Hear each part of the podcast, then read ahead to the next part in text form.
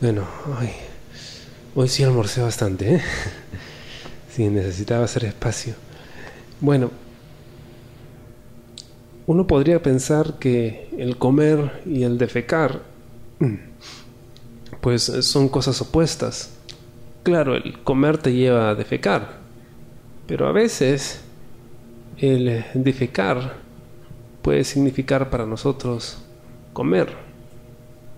Uno podría pensar que algo que ya salió de una persona o de un animal, pues de ninguna forma podría ser considerado un alimento, pero pasa. Durante la Segunda Guerra Mundial, los alemanes que habían ocupado la zona norte de África sufrieron de una terrible, terrible epidemia de disentería. En otras palabras, dicho en español, diarrea, mucha diarrea.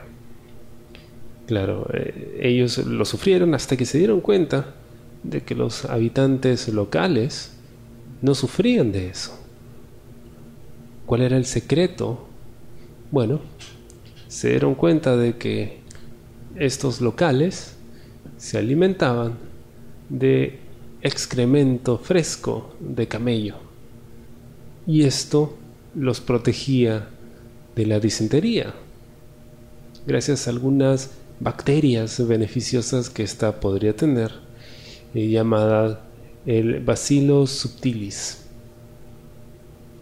Imagino que en un primer momento deben haberlo dudado pero luego en medio de la tensión de la guerra y de la tensión anal que produce la disentería, pues más de uno debe haberse atrevido a darle una probadita. Pero aunque no lo creas, es que comí un montón.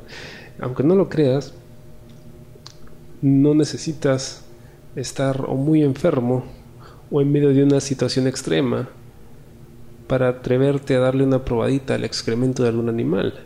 De hecho, gente bastante cuerda, o al menos eso es lo que ellos creen, y de muy buena posición social, pagan por darle una probadita al excremento de este pequeño animal que parece un gato, llamado civet. Resulta que entre los connoisseurs, los conocedores, catadores de café, el Copiluac, que es el café hecho en base al excremento de un civet, pues es considerado el mejor café del mundo.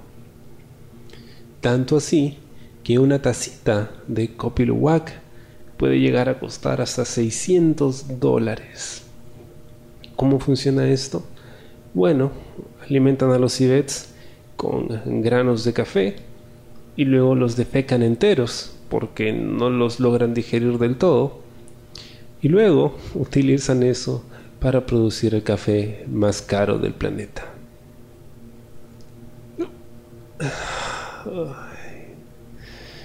Bueno, si me preguntan, no importa qué tan bueno o qué tan rico sea, para mí caca es caca y no pienso comérmela.